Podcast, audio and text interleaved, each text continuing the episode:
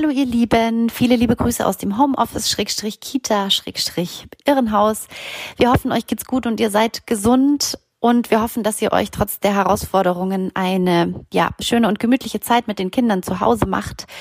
Wir haben jetzt überlegt, ob wir in diesen trubeligen Zeiten die Sendung machen wollen und haben uns jetzt aber dafür entschieden.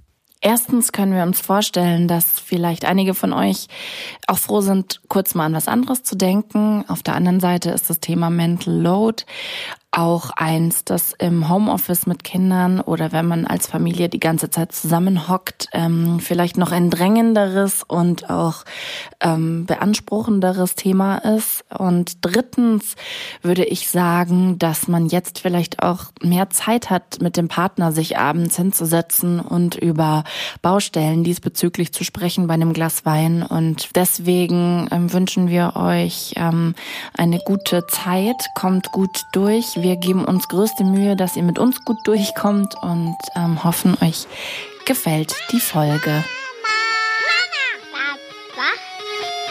Julia Irländer und Eveline Kubitz sprechen mit Gästen über das Leben mit Kindern.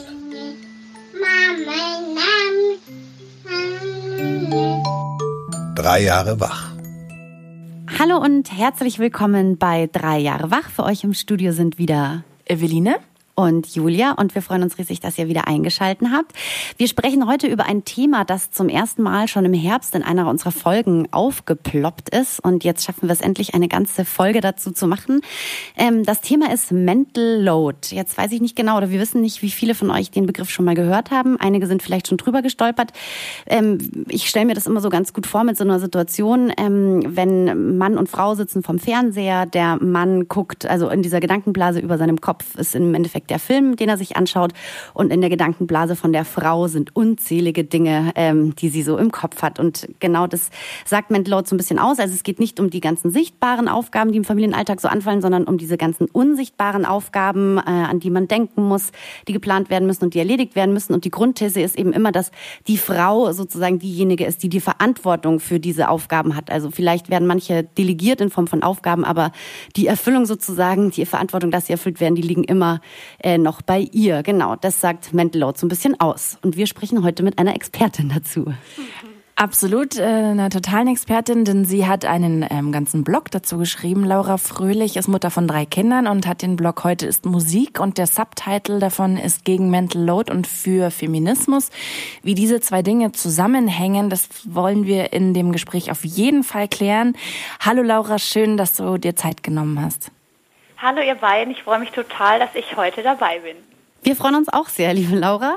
Ähm, ich hatte vor kurzem so eine Situation zu Hause, da war Sonntagnachmittag und mein Mann hat irgendwie so einen Obstteller aufgeschnibbelt und ich habe ihn dann so beiläufig gefragt und habe gemeint, du sag mal, denkst du dran, dass wir noch ein bisschen Obst übrig brauchen für morgen für den Kindergarten? Und er hat gemeint, nö. Und ich so, ah, das ist vielleicht äh, Mental Load, ja. Und ähm, deswegen vielleicht, um das Thema für die Zuhörerinnen und Zuhörer so ein bisschen griffiger zu machen, liebe Laura, wie bist du denn damals auf dieses Mental Load gekommen? Bekommen? Also was sind so Beispiele dafür gewesen, wo du dir gedacht hast, also irgendwas äh, ist hier schief. Wie ist das?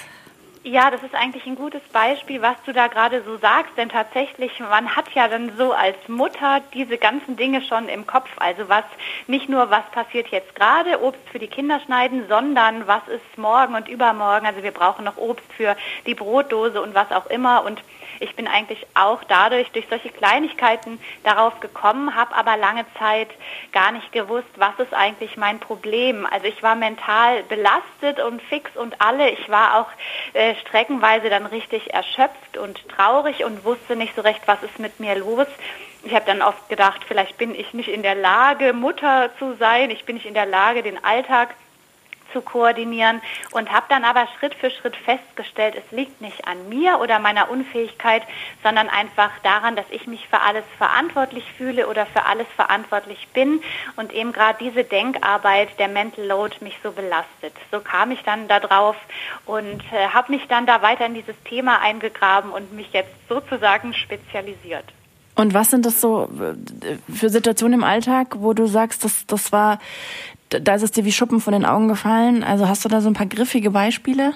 Ja, also es sind vor allem äh, die Abende, an denen mir das auffiel, wenn zum Beispiel dann mein Mann hat die Kinder ins Bett gebracht und setzt sich aufs Sofa und chillt und schaut in sein Handy und ich war dann dabei, noch äh, Dinge abzuarbeiten, ob das jetzt Wäsche ist, weil ich ungern mit so viel Arbeit, so viel unerledigter Arbeit ins Bett gehe oder ob das irgendwie noch ist, ein Karnevalskostüm für die Kinder zusammenbasteln da ist es mir aufgefallen, dass er äh, viel mehr in der Lage ist, äh, sich Pausen zu gönnen und äh, Ruhe zu finden, was bei mir gar nicht klappte. Und mir ist es vor allem aufgefallen, also das war auch so der große Punkt, an dem sich uns, bei uns in der Familie was geändert hat, das war im Urlaub.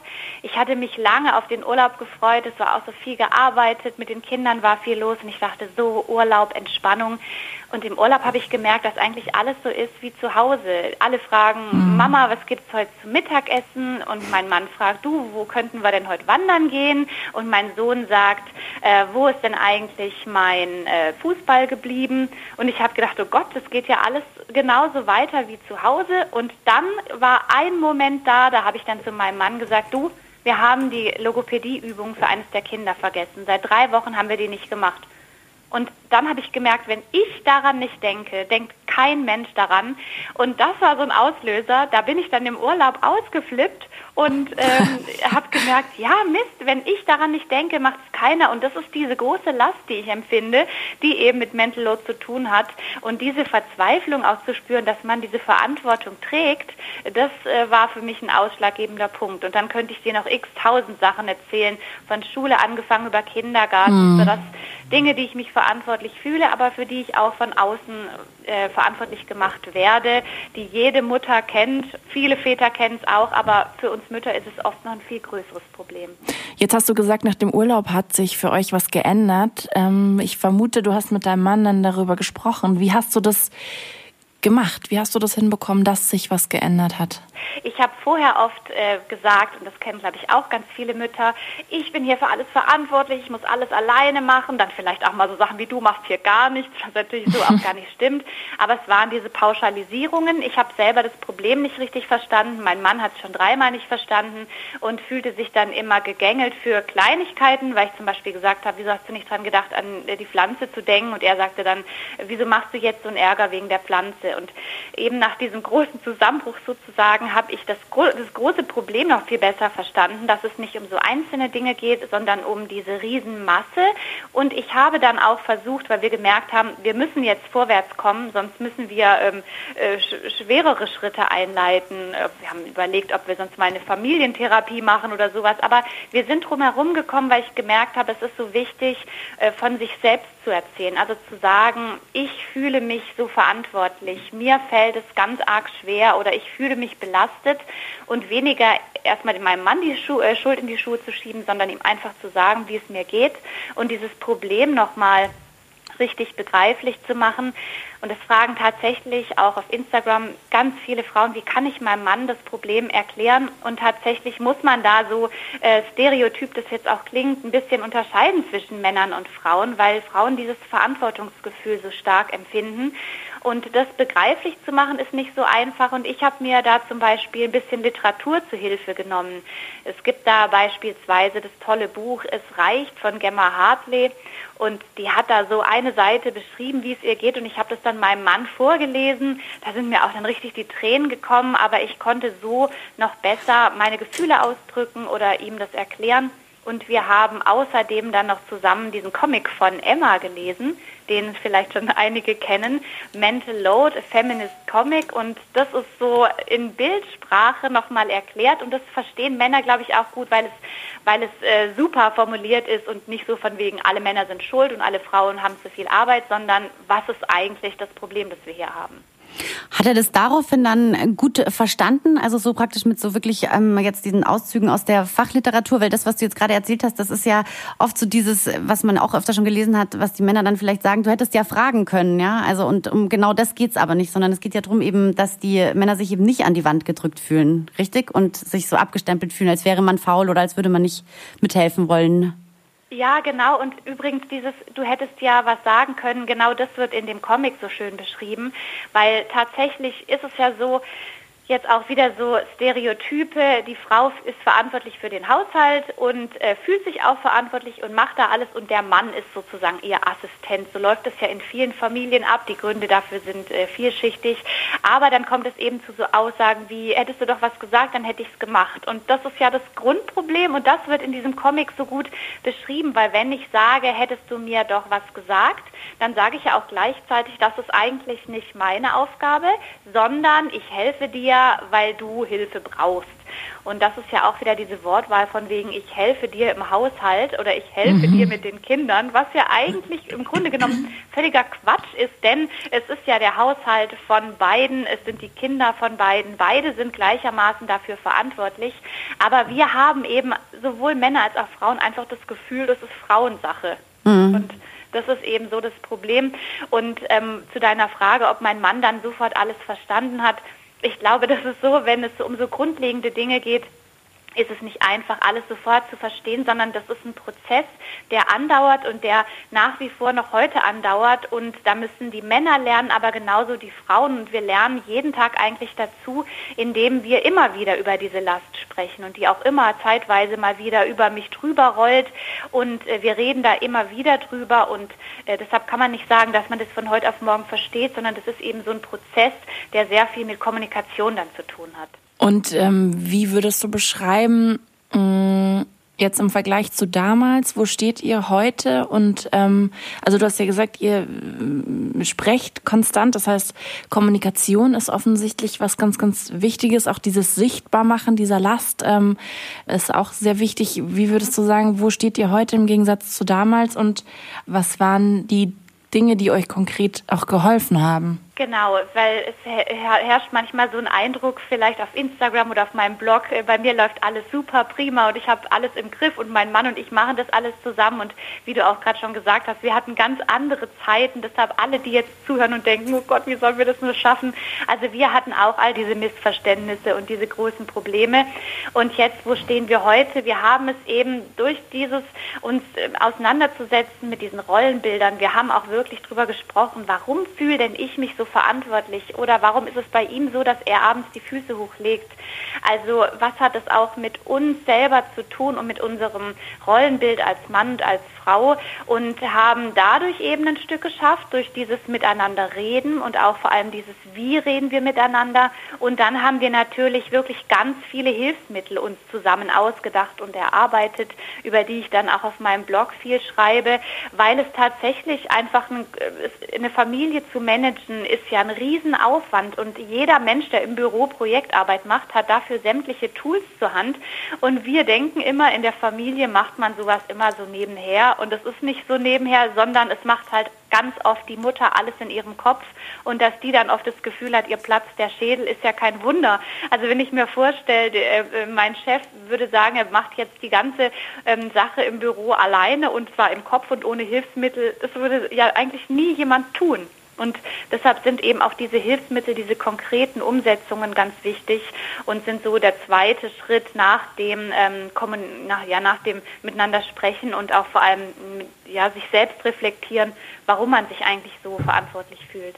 Und was, was sind das für konkrete Hilfsmittel? Kannst du da mal so ein paar Beispiele nennen?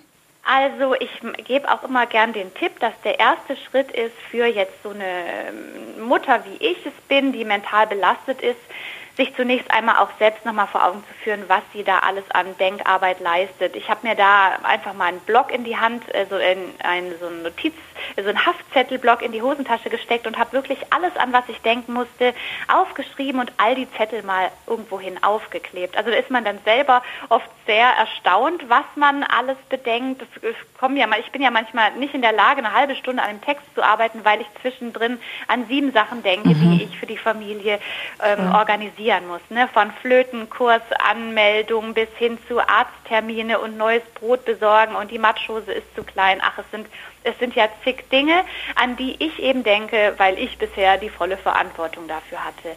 Und das ist eben das Erste, dass man einfach sich das mal bewusst macht, ob man das jetzt auf Haftzettel schreibt oder in ein Heft oder wo auch immer.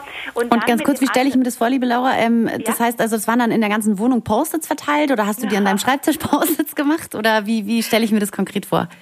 Ich habe das in meinem Arbeitszimmer gesammelt. Also wer, wer da noch eine konkretere Idee braucht, ich habe so eine Spanplatte aus dem Baumarkt geholt und habe da Packpapier drüber gezogen und habe da mal so eine riesen Ladung Post-its hingeklebt, ah, cool. um auch mal für mich zu sehen, Wahnsinn. Das ist Voll ja gut. so krass, ne, weil man ja auch abends oft ins Bett geht und denkt, Mist, ich habe äh, fünf, sechs, sieben da Sachen nicht geschafft, aber man natürlich nie sieht, was man alles geschafft hat. Und diese Denkarbeit ist das allererste, was unter den Tisch fällt, weil sie unsichtbar ist. Und mhm. wir selber sehen sie auch nicht. Ne? Und dann sagt man oft, ich war doch den ganzen Tag zu Hause, ich hatte eigentlich gar nichts gemacht. Und das ist schon, schon mal das Erste, was so wichtig ist, zu sehen, was da an Arbeit ist und wie wichtig diese Denkarbeit ist, die dann eben, ja, wenn sie zu viel wird, zum Mental Load führt. Und so habe ich mir dann diese Zettel äh, aufgeklebt und dann auch mal mit meinem Mann davor gestanden. Und, und ähm, ich habe versucht, es nicht vorwurfsvoll zu machen, ne, weil das ist wieder so eine Kommunikationssache, wenn ich sage, hier, guck mal, was ich alles mache und du denkst daran nicht. Also das, das, das, vom Gefühl her habe ich so oft gedacht, aber ich habe gemerkt, mein Mann und ich kommen einfach so überhaupt nicht weiter. Aber das wollte ich gerade fragen, Laura, entschuldige, dass ich dich unterbreche, ja. weil das beobachte ich tatsächlich bei mir auch. Wie schafft man das, das anzusprechen? Weil es ist ja schon unglaublich emotional. Ich weiß nicht, ob das an mir liegt. Ich habe halt einfach schon von klein auf, äh, von Kind auf ein unglaublich starkes Ungerechtigkeitsempfinden, beziehungsweise so ein Drang nach Gerechtigkeit und werde dann sehr schnell wütend. Und wenn man dann halt versucht, und mein Mann und ich äh, versuchen das sehr stark gleichberechtigt, ähm, eine Partnerschaft und ein Familienleben zu führen und dann hat man genau dieses, ich meine, man hat ja diese Gedanken, machen wir uns nichts vor, dieses ich mache so viel und du machst gar nichts und hast jetzt wieder nicht dran gedacht und bei uns waren es irgendwie die, also das, was bei dir das, ähm, die Logopädie-Übungen waren, waren bei uns die Augentropfen bei der ähm, äh, Bindehautentzündung, die dann am Nachmittag nicht dabei waren, die aber dreimal am Tag gegeben werden müssen und dann nicht die, dass da nicht die Hutschnur platzt und man dann sagt so, siehst du, siehst du, das meine ich und das meine ich. Mhm. Und dann, ich meine, dann kann man beim anderen ja einfach nur so komplett auflaufen, weil der die, die totale Verteidigungshaltung geht. Wie hast du das geschafft, außer irgendwie, weiß ich nicht, viel zu atmen? Ja, also ähm, auch wieder, dass hier kein Missverständnis entsteht. Ich habe hier ganz oft rumgemeckert. Wir hatten diese typischen Situationen, es nervt mich so, dass du nichts machst, an alles muss ich denken. Und dann mein Mann immer, warum meckerst du denn? Ich habe doch heute schon dies und jenes. Also ja, genau. all diese, das ist, und mir wurde dadurch klar, dass ich mich eben jetzt auch beruflich so viel damit beschäftigt habe und ich habe jetzt ein Buch darüber geschrieben, diese Diskussionen führen nicht nur wir, die führt nicht nur ihr, die führen alle möglichen Paare da draußen. Und deshalb muss da mehr dahinter stecken als irgendwie ein Mann, der sich nicht kümmern will und eine Frau, die alle Aufgaben an sich reißt. Mein Vorteil war natürlich auch, da ich darüber blogge und als Journalistin tätig bin, dass ich mich jetzt sehr viel mit den Hintergründen äh, auseinandergesetzt habe. Und vielleicht ist es auch wichtig, dass man eben nochmal lernt, eben über verschiedene Bücher oder Texte oder jetzt diesen Podcast, dass es nicht unbedingt das der, die Schuld von uns als Frauen oder den Männern als solche sind, sondern in diesen Geschlechterrollen und diesen Stereotypen, die schon früh äh, ja so eine große Rolle für uns spielen und auch in der Gesellschaft so eine große Rolle spielen und wir deshalb einfach von alleine in diese Rolle geschoben werden, die Mutter, die sich immer kümmert, der Vater, der sich auf, auf dem Sofa ausruht. Es hat natürlich auch damit zu tun, dass oft die Mütter mehr Elternzeit nehmen, dass sie sich verantwortlich fühlen, dass sie immer die Ansprechpartnerin Partnerin für alle Belange sind. Und wenn dann eine sozusagen das Steuer übernimmt in der Familie, ist immer ganz klar, dass der andere dann das Steuer auch abgibt. Ne? Das sind einfach so ja, so Dinge, die schleichen sich so ein und wir haben dann immer das Gefühl, nur ich reg mich ständig auf und nur mein Mann ist so ein fauler Hund und dabei ist es einfach ein viel größeres Problem. Ne? Und wenn man das erkennt, dann kann man auch ein bisschen weniger wütend sein auf den anderen. Ne? Ich habe, ja, ich war auch so wütend auf meinen Mann, obwohl der eigentlich einfach ein richtig super toller Mensch ist und mich immer überall unterstützt ich war trotzdem so wütend, aber jetzt, wo ich erkannt habe, dass da so viel mehr eine Rolle spielt als unsere beiden Persönlichkeiten, da fiel es mir dann nicht mehr so schwer, ihm nicht die Schuld zu geben, sondern zu sagen, guck mal, klar, dass du jetzt immer die Füße hochlegst, weil ich war ja auch manchmal die sehr strebsame Supermutter, die alles einfach übernommen hat, ohne dass man sie darum gebeten hat. Ne? Also mhm. das ist dieses auch Maternal Gatekeeping, nicht als Ausrede dafür, so von wegen, meine Frau reißt alles an sich, darum mache ich nichts, sondern es sind halt so Dinge, die sich so gegenseitig bedingen.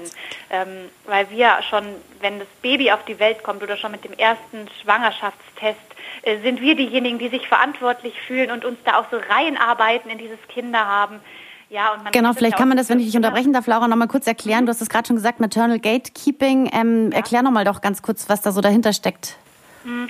Also unter Maternal Gatekeeping versteht man, dass wenn Mütter, also gerade bezogen auf die eigenen Kinder, ähm, nichts aus der Hand geben können. Also vor allem dreht es sich dann darum, dass man zum Beispiel dem Vater oder dem Partner einfach nicht zutraut, dass er sich genügend um die Kinder kümmert, dass man dann sagt, nee, du kannst es sowieso nicht, ich mache das lieber, schau mal, ich kenne mein Kind besser. Und der Partner dann das Gefühl irgendwann hat, gut, sie möchte auch nichts abgeben, ich kann sie gar nicht unterstützen. Und ähm, das sind aber auch so psychologische Mechanismen, die natürlich auch damit eine Rolle spielen, dass Frauen generell in der, unserer Gesellschaft, aber auch oft in einer Zweierbeziehung äh, wenig Macht haben und dann manchmal so Sachen wie Kinderbetreuung und Haushalt als letzte Burgen verteidigen, die so ihre, mhm. ihre Dinge sind.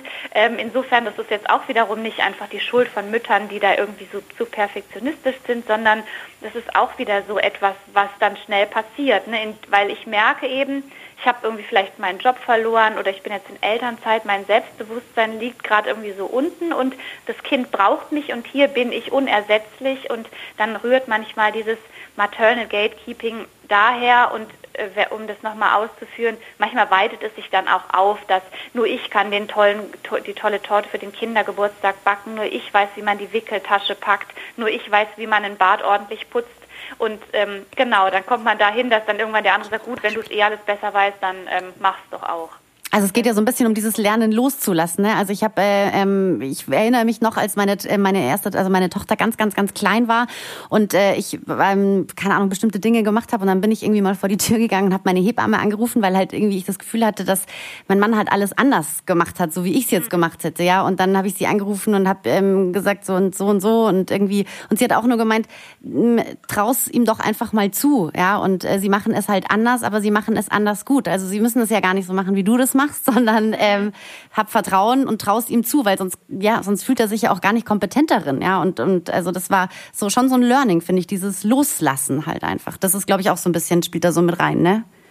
Das spielt eine ganz große Rolle. Und ähm, ich habe in Susanne Miraus Buch, das heißt Mutter sein, so einen guten Spruch gelesen. Der Mutter wird halt die ganze Verantwortung von Geburt an in die Schuhe geschoben und hinterher ist sie dann wieder schuld, weil sie nicht abgeben kann. Ne? Also wir haben natürlich ein großes Problem mit dem Loslassen, ob das jetzt Haushalt, Kinderbetreuung oder Familienorganisation betrifft, weil es, es kümmert sich die Mutter, sie ist verantwortlich, also übernehmen wir die Verantwortung und wie gesagt, dann kommt es eben zu dem Problem. Und da muss man rein ran. Es gibt nämlich dieses Märchen vom inkompetenten Vater, das dann im schlimmsten Fall mit so furchtbaren Werbespots irgendwie unter äh, bestätigt wird. Ne? Irgendwie der Vater könnte das, die Haare der Kinder gar nicht richtig kämmen und macht eh alles falsch und das kann nur die Mutter gut.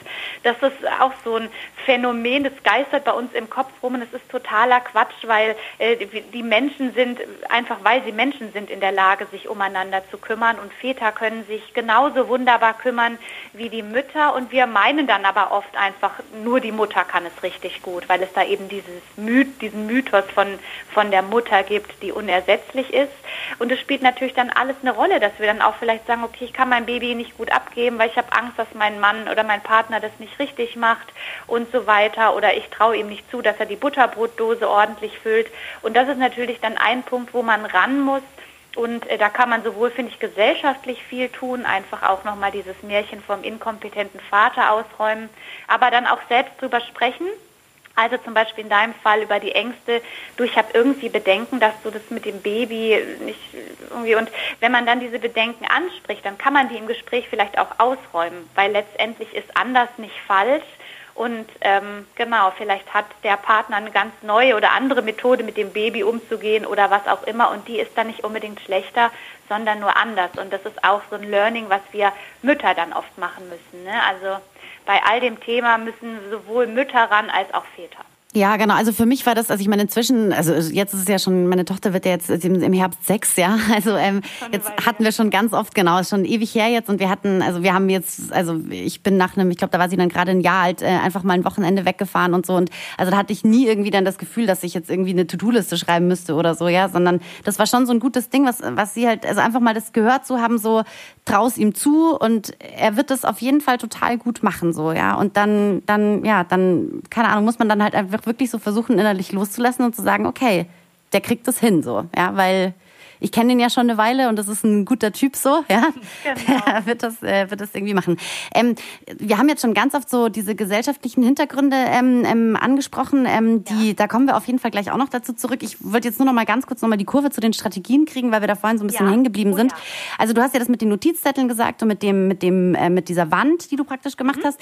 Ähm, ich fände es noch total spannend und das hattest du, glaube ich, auch schon erzählt, Laura. Ähm, du hast mal so ein Küchenmeeting erwähnt oder auch so eine Familienkonferenz, weil mich das schon noch interessiert, inwieweit ihr da so die, oder uns das interessiert, inwieweit ihr da die Kinder noch so mit einbezogen habt und ins Boot geholt habt. Das fände ich schon noch spannend, weil die Familie besteht ja in Anführungsstrichen nicht nur aus euch, sondern da gehören ja noch ein paar mehr dazu, denen wahrscheinlich auch solche Veränderungen dann auffallen. Also vielleicht kannst du dazu noch was sagen, was da so die Strategien waren. Genau, auch nochmal zu den, ähm, also ich hatte ja erzählt von diesen ähm, Post-its und ähm, wir haben die dann auch so ein bisschen strukturiert und sortiert und haben uns am Ende, und das ist ganz wichtig, äh, mal einfach alle Aufgaben, diese Aufgaben, die zur Care-Arbeit dazugehören, aber auch zur Familienorganisation und so aufgeschrieben. Ähm, wir haben das jetzt in einer simplen Excel-Tabelle gemacht, aber das kann jede Familie ja für sich machen, aber das einfach mal zu sehen, was alles anfällt und auch zu sehen, äh, da sind dann viele Sachen, die vielleicht nur der Partner macht und nicht die Partnerin und so mal einen Überblick zu bekommen, was ist eigentlich die Dimension von Care-Arbeit und Haushalt und Familienorganisation. Und äh, wir machen jetzt eben regelmäßig dieses Küchenmeeting, äh, was du da gerade schon angesprochen hast.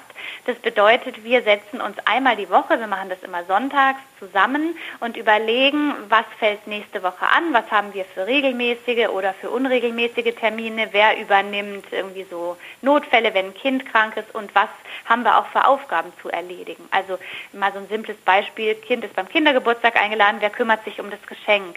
Das sind ja immer so Sachen, die oft die Mütter einfach machen, ohne mhm. dass jemand drüber nachdenkt. Und wir ähm, sprechen jetzt einfach einmal die Woche drüber, wer diese Aufgaben macht.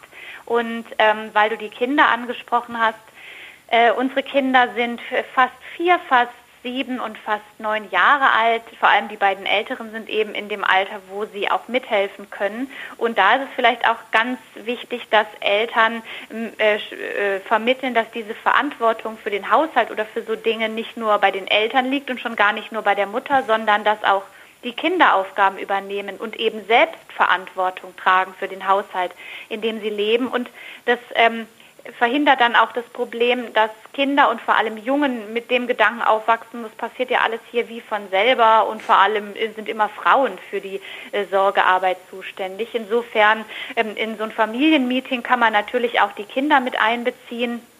Äh, bei uns ist es aber jetzt gerade so, dass wir es regelmäßig wirklich zu zweit machen und dann halt unter der Woche darauf achten, dass die Kinder äh, damit einbezogen werden. Es ist aber in der Praxis äh, schwieriger, Kinder mit einzubeziehen, muss ich aus Erfahrung sagen. Da geht es doch unter Erwachsenen deutlich leichter. Ja.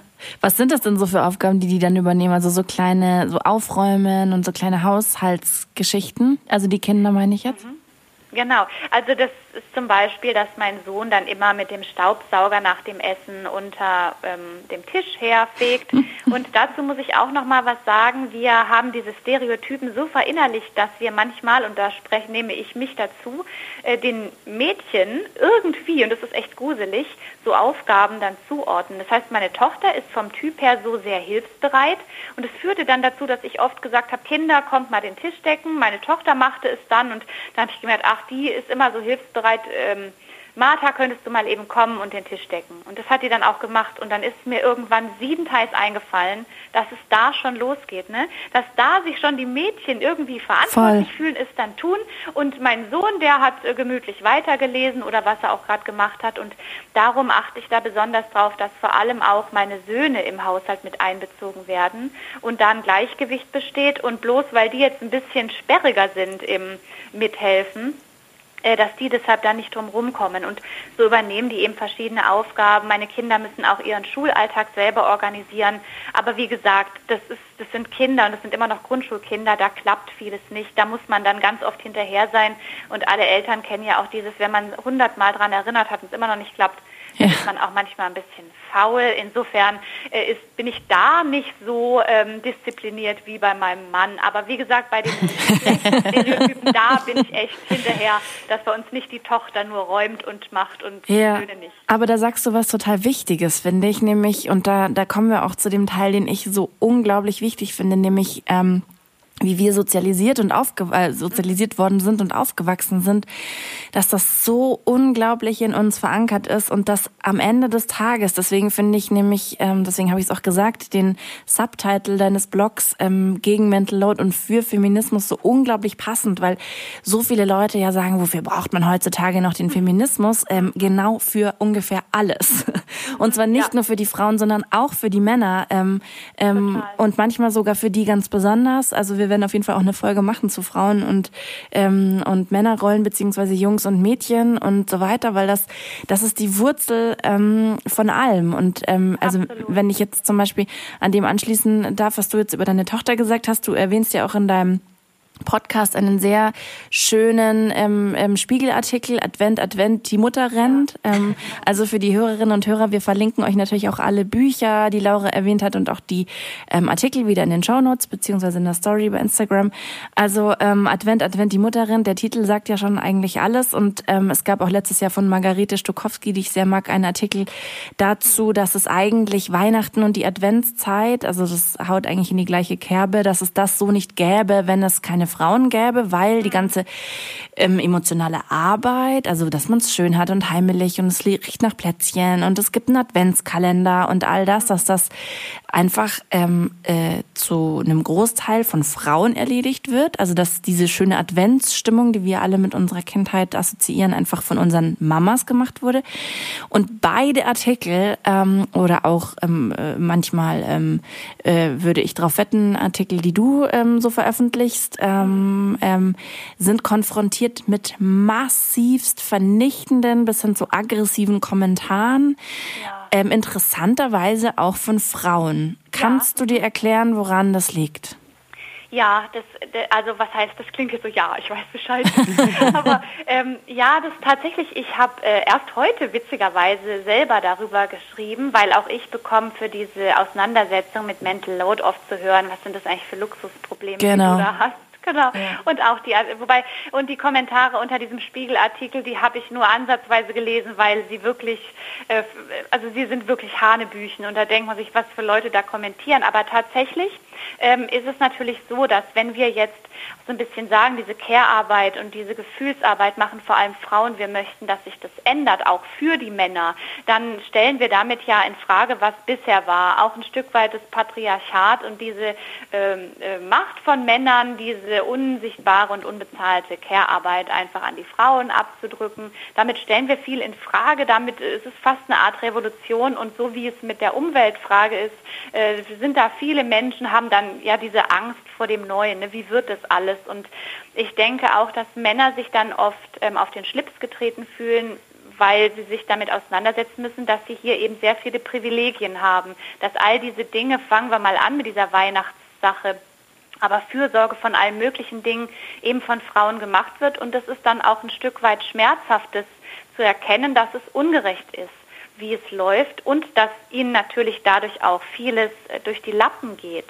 Also der Nils Pickert, der sich auch sehr ähm, einsetzt für, ähm, äh, für Männer, für, für Jungs und Mädchen und gegen diese Geschlechterstereotypen, hat mal gesagt, dass äh, Männer manchmal in ihrem Leben nur zu Gast sind. Ne? Also indem wir diese Gefühlsarbeit den Frauen übergeben und diese ganze Sorgearbeit und auch unsere eigenen Emotionen als Mann dann verstecken äh, müssen, ähm, ja, bin ich sozusagen nur zu Gast in meinem Leben und habe gar nicht so viel Einfluss darauf. Es ist zwar ein Stück weit bequem, aber da fehlt auch immer etwas, weil für jemanden zu sorgen und auch die Gefühle anderer zu respektieren und vor allem natürlich die eigenen Gefühle zu respektieren, das ist ja etwas, was Männern, glaube ich, sowieso auch durch die Erziehung sehr schwer fällt. Und ähm, deshalb finde ich auch, wie du gesagt hast, auch für Männer, die brauchen dringend den Feminismus weil auch die können sich ja wunderbar sorgen und die können wunderbare Väter sein und die haben die gleichen Gefühle wie wir Frauen auch, aber dürfen sie irgendwie seltener ausdrücken. Und ich glaube, da ist einfach eine große Wut und ein großer Frust, der sich dann im blödesten Fall in diesen hässlichen Kommentaren entlädt, ja, oder genau, das haben und wie du gerade gesagt hast, es gibt auch Frauen, äh, die, die mir sowas auch schreiben, das wäre alles so ein Luxusproblem und Frauen sollten sich gefälligst um die Kinder kümmern. Ja, wir sind halt einfach mit diesem Gedanken aufgewachsen und jetzt zu sagen, aber eigentlich ist es doch ganz anders, das ist eine Reflexion, die vielleicht auch nicht jeder so äh, kann oder schafft oder auch tun will. Also dass das natürlich, ähm, also den As Nebenaspekt, den manche ja dann anführen, irgendwie, was sollen dann Alleinerziehende sagen und so, mhm. geschenkt, ne? Also das ist ja vollkommen klar, dass es immer noch Menschen gibt, die es schwerer haben und für die das alles viel, viel, viel, viel härter ist und unbeschreiblich ähm, krasser. Aber trotz alledem finde ich in der ähm, Situation Vater, Mutter, Kind oder Kinder ähm, kann ich nicht nachvollziehen, dass Frauen da so äh, ja aggressiv darauf reagieren und irgendwie sagen ähm, und das äh, ja kann ich mir irgendwie nicht so richtig erklären, außer vielleicht keine Ahnung, wie du sagst, einfach sehr sehr sehr stark verinnerlichte ähm, Geschlechterrollen und mhm. einer einer Verunsicherung. Was soll denn was passiert, wenn dieses einigermaßen stabile Konstrukt jetzt irgendwie ins Wanken gerät und man alles irgendwie in Frage stellt? Das kann schon sein. Also ich denke eben gerade als Frau merkt man einfach, äh, wie einem die Macht schwindet, vor allem wenn man Kinder bekommt. Entweder verliert man den Job oder man ähm, hat so ein, man wird irgendwo als Aushilfskraft in Teilzeit ja, genau. abgestellt, dann verdient man weniger Geld. Also sobald man Mutter wird, ist es ja auch nachgewiesen, wie viel Geld einem da entgeht, auch was die Rente betrifft und so weiter. Man spürt einfach diese Machtlosigkeit und ich glaube, dass für viele Frauen dann dieses Zuhause sein und die Kinder haben, den Haushalt machen, machen und äh, sich einfach auf diesen inneren Raum zu fokussieren, dann äh, ja einfach eine Lösung ist, um sich auch wieder ein Stück weit mächtig zu fühlen. Und wenn dann natürlich wieder jemand herkommt und sagt, aber teilt euch das doch mit den Männern, dann äh, schwindet denen, dann denken die, wieso jetzt schon wieder dieser ja. Teil schwindet uns auch. Also unterm Strich komme ich auch einfach nur zu dem Ergebnis, dass dass wir weiter für den Feminismus kämpfen müssen und für Gleichberechtigung. Und weil du das gerade angesprochen hast, Alleinerziehende, ich denke mir auch immer, wir, wenn, wenn wir sind zumindest so privilegiert, dass wir unser Mental Load teilen können. Und das müssen wir dringend machen, damit wir uns dann im nächsten Schritt äh, für Frauen ähm, einsetzen können, die, die eben den Mental Load nicht teilen können, gerade alleinerziehende Mütter oder Frauen in prekären Situationen oder wie auch immer auch ganz viele Frauen, die es einfach noch viel schwerer haben und die deren Last durch Mental Load noch viel größer ist. Ne? Deshalb denke ich, Mental Load ist einfach ein riesengroßes Problem und je weniger Privilegien du hast als Frau, desto schlimmer wird es. Ja, genau, ja. Genau. Jetzt ist es ja so, du hast dazu auch eine Folge gemacht, weil du gerade von dieser Gleichberechtigung gesprochen hast, ne, mit denen, dass es einfach eine gute Idee ist, es einfach, ja, oder eine gute Idee wäre, es einfach 50 50 zu teilen. Ähm, da spielt ja schon das alleine mit einer Rolle, dass sich viele deswegen für dieses Modell entscheiden, die Mama bleibt zu Hause, der Vater geht arbeiten, weil der Vater einfach mehr verdient. Also das ist ja diese Gehaltslücke, die es ja immer noch irgendwie gibt zwischen Männern und Frauen, diese ungleichmäßige Bezahlung, die da mit Sicherheit mit reinspielt. Aber ich fand die Folge eben ganz interessant zu sagen, es lohnt sich vielleicht schon, dass beide einfach nur 30 30 Stunden arbeiten und ähm, also das fand ich irgendwie ganz interessant.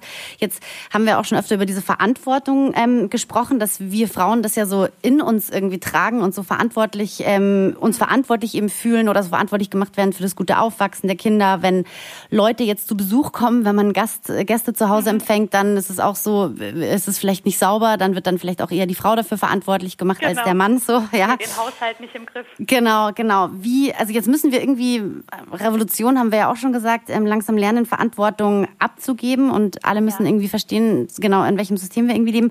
Was würdest du denn sagen, kann denn dazu beitragen, dass wir das lernen, diese Verantwortung abzugeben? Also was könnten denn einfach so ja, Veränderungen sein? Mhm. Also ich möchte noch mal kurz darauf eingehen, diesem 50-50. Mhm. So haben wir das jetzt geregelt und ich empfinde das als eine gute Regelung, wobei das natürlich zum einen für viele Familien nicht möglich ist und es gibt natürlich auch Familien, die es klassisch aufteilen oder ganz andersrum machen. Das heißt, die Mutter ist vollberufstätig und der Mann macht die Kehrarbeit zu Hause. Ne, das ist immer so ein bisschen abhängig von der Familie. Wie wollen es die Menschen? Wie können sie es auch leisten? Mit 50-50 ist es natürlich recht angenehm, aber das äh, ist jetzt einfach so unsere Art und generell den Mental Load zu teilen, was fair und was nicht fair ist, das, das ist immer so eine individuelle Frage. Und man kann natürlich auch den Mental Load teilen, wenn einer äh, die gesamte Care-Arbeit zu Hause macht, während der andere erwerbstätig ist in der Zeit. Aber genau, jetzt auf deine zweite Sache einzugehen. Wie können wir da so ein bisschen selber rangehen? Und ich habe schon gemerkt, wie sehr mich diese, dieser, äh, wie sehr es mich unter Druck setzt, eine gute Mutter zu sein, durchs Internet, durch Ratgeber oder was auch immer. Und ich habe auch selber in Elternzeit dann noch Mützchen gehäkelt und Kuchen gebacken und äh, wollte da immer die perfekte Supermutter sein. Äh, das habe ich jetzt total abgelegt, aber ich habe es auch geschafft, indem ich mich einfach nochmal damit auseinandergesetzt habe, wie verrückt eigentlich dieser Anspruch an uns Frauen heute ist. Ne? Also was wir alles schaffen sollen, dabei auch noch gut aussehen und alles selber machen, aber Zeit haben für die Kinder und natürlich beruflich erfolgreich. Ne? Wenn man sich das mal so vor Augen führt, ist es eigentlich völliger Quatsch. Und es ist aber nicht so einfach, sich davon loszumachen. Ich habe dann halt so für mich überlegt, was ist denn mir im Leben wichtig? Also ich kann zum Beispiel einfach nicht ohne meinen Beruf und das Schreiben leben. Ähm, ich habe jetzt zum Beispiel meine Nähmaschine in den Keller gepackt und werde nicht mehr nähen, weil ich denke, irgendwie Mütter müssten das Karnevalskostüm selber nähen und habe einfach so für mich ein paar Prioritäten gesetzt. Äh, ne, also ich will jetzt nicht das Nähen verteufeln. Jeder hat so sein Ding, in dem er sich kreativ austobt. Aber ich habe einfach für mich gesagt, ich koche gern für die Kinder, ich brauche aber auch meinen Beruf und ich möchte eine Mutter sein, die sich mit meiner Persönlichkeit als Laura ähm, irgendwie verträgt und nicht so dieses Bild, was ich mir von einer Mutter geschaffen habe. Das war so mein Weg. Und da habe ich dann auch in meinem Buch, das im das dann im Sommer erscheint, nochmal so ein paar Tricks aufgelistet, wie man da selber auf die Spur kommen kann. Aber es ist vielleicht auch für alle Hörerinnen schon mal ein erster Schritt, dass man echt mal in sich geht und sagt, ähm, das ist all der, das ist einfach viel zu viel, was da auf, für einen Druck auf mich aufgebaut wird. Ich überlege mal, was ist mir als Person wichtig für mich, aber natürlich auch für meine Kinder. Welche Mutter kann ich sein und welche Mutter kann ich eben nicht sein? Ne? Ich kann einfach nicht alle Eigenschaften erfüllen, die andere Menschen ähm, an Mütter ähm, ja haben oder, oder ja, ja, Erwartungen, die andere an Mütter haben. Es ist einfach wirklich völliger Quatsch. Und so kann man sich dann vielleicht Stück für Stück lösen, vielleicht auch noch eine Freundin oder eine andere Mutter mit ins Boot holen, um sich da gegenseitig zu bestärken. Denn tatsächlich, dann sieht man wieder auf Instagram, wie liebevoll und wunderbar alle anderen Mütter sind und fühlt sich dann selbst wieder wie, wie was weiß ich, die Rabenmutter in Person. Und äh, das ist, glaube ich, so das Problem. Und da müssen wir da an diese schlechte Wurzel ran und die packen und ausziehen. Ja, das hatten wir tatsächlich auch mit der Nura Imlau so ein bisschen. Das fällt, also so, da hatte sie diesen Hashtag, dieses gut genug. Ja, darüber genau. haben wir mit genau. ihr auch gesprochen, dass man einfach, dass ja. es die Tiefkühlpizza vielleicht auch einfach mal reicht und ähm, genau, man einfach so für sich selber gucken muss, wie man da ja den Druck so ein bisschen einfach reduziert. Ja, vielleicht dazu auch nochmal, äh, seitdem mein Mann und ich das noch mehr aufteilen, diese ganze Care-Arbeit und die Familienverantwortung, habe ich zum Beispiel von ihm viel gelernt. Ne? Also er hat zum Beispiel gelernt, dass man einfach sich um den Nikolausstiefel kümmern muss, weil die Kinder das auch brauchen und wollen und es schön ist. Aber ich habe von ihm dann gelernt, dass man da vielleicht dann nicht stundenlang selber basteln und backen muss, sondern dass man auch in den Supermarkt geht und da eine Fußballzeitung kauft und einen Schokoladen-Nikolaus. ja. äh, Oder er, er kümmert sich jetzt zum Beispiel um um die Beiträge fürs Kindergartenbuffet und kauft dann immer einen frischen Hefezopf. Er macht das einfach ganz oft viel unkomplizierter und dann kann ich mir auch eine Scheibe davon abschneiden, indem ich aber auch weiß, er hat halt auch nicht so diesen Anspruch an sich. Er hat keine Instagram-Kanäle, die ihm das alles präsentieren oder Apothekenhefte, die, die dann titeln, der, wie der Vater einen wunderbaren Kuchen zum Geburtstag backt. Ne? Also mal, dieses, man wird ja immer als Mutter so angesprochen. Er hat das so nicht aber er kann mir dann zeigen, wie man trotzdem als Eltern alles gut machen kann, indem es eben gut genug ist und äh, nicht immer so hohe Erwartungen an sich stellt. Das ist tatsächlich auch ein Satz, den ich von meinem Mann öfter höre, so, weil der sagt dann immer so, du musst dir doch gar nicht so einen Stress machen, mach doch einfach weniger, so, ja. Also ich weiß auch nicht, diese Ansprüche, von denen du eben, eben gerade erzählt hast, so, ja, es ist irgendwie, also ich, ich frage mich dann auch immer, woher das so rührt. Also er, er kann da irgendwie, er ist da, er, er chillt da irgendwie viel mehr. Ich bin, ich weiß nicht, da irgendwie so viel aufgekratzter die ganze Zeit, ja. Aber das ist irgendwie. Aber hängt das nicht einfach auch mit diesem völlig überhöhten Mutter, Mutterbild ja, zusammen, genau, dass wir einfach schon von im, äh, von, von, von jeher eigentlich haben? Gerade in Deutschland ist das doch zum Beispiel ein viel massiveres Problem als in Frankreich. Genau.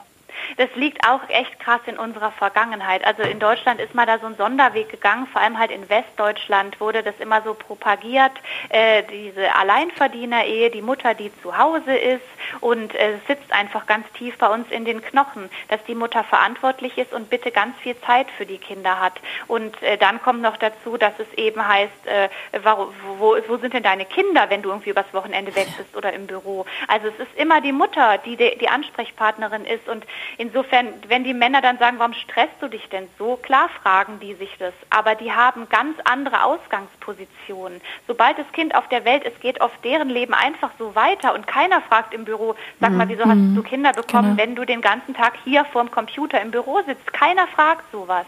Und natürlich stressen die sich nicht so. Ich würde mich als mein Mann auch ehrlich gesagt nicht stressen, aber als Mutter stresse ich mich, weil es eben mir von außen signalisiert wird. Insofern, das ist ja auch mal das, was ich so sage, das ist für Mütter einfach manchmal so unfassbar schwer. Und wenn man da nicht über die nötige äh, Portion Selbstbewusstsein verfügt, kann man sich da auch einfach nicht von frei machen.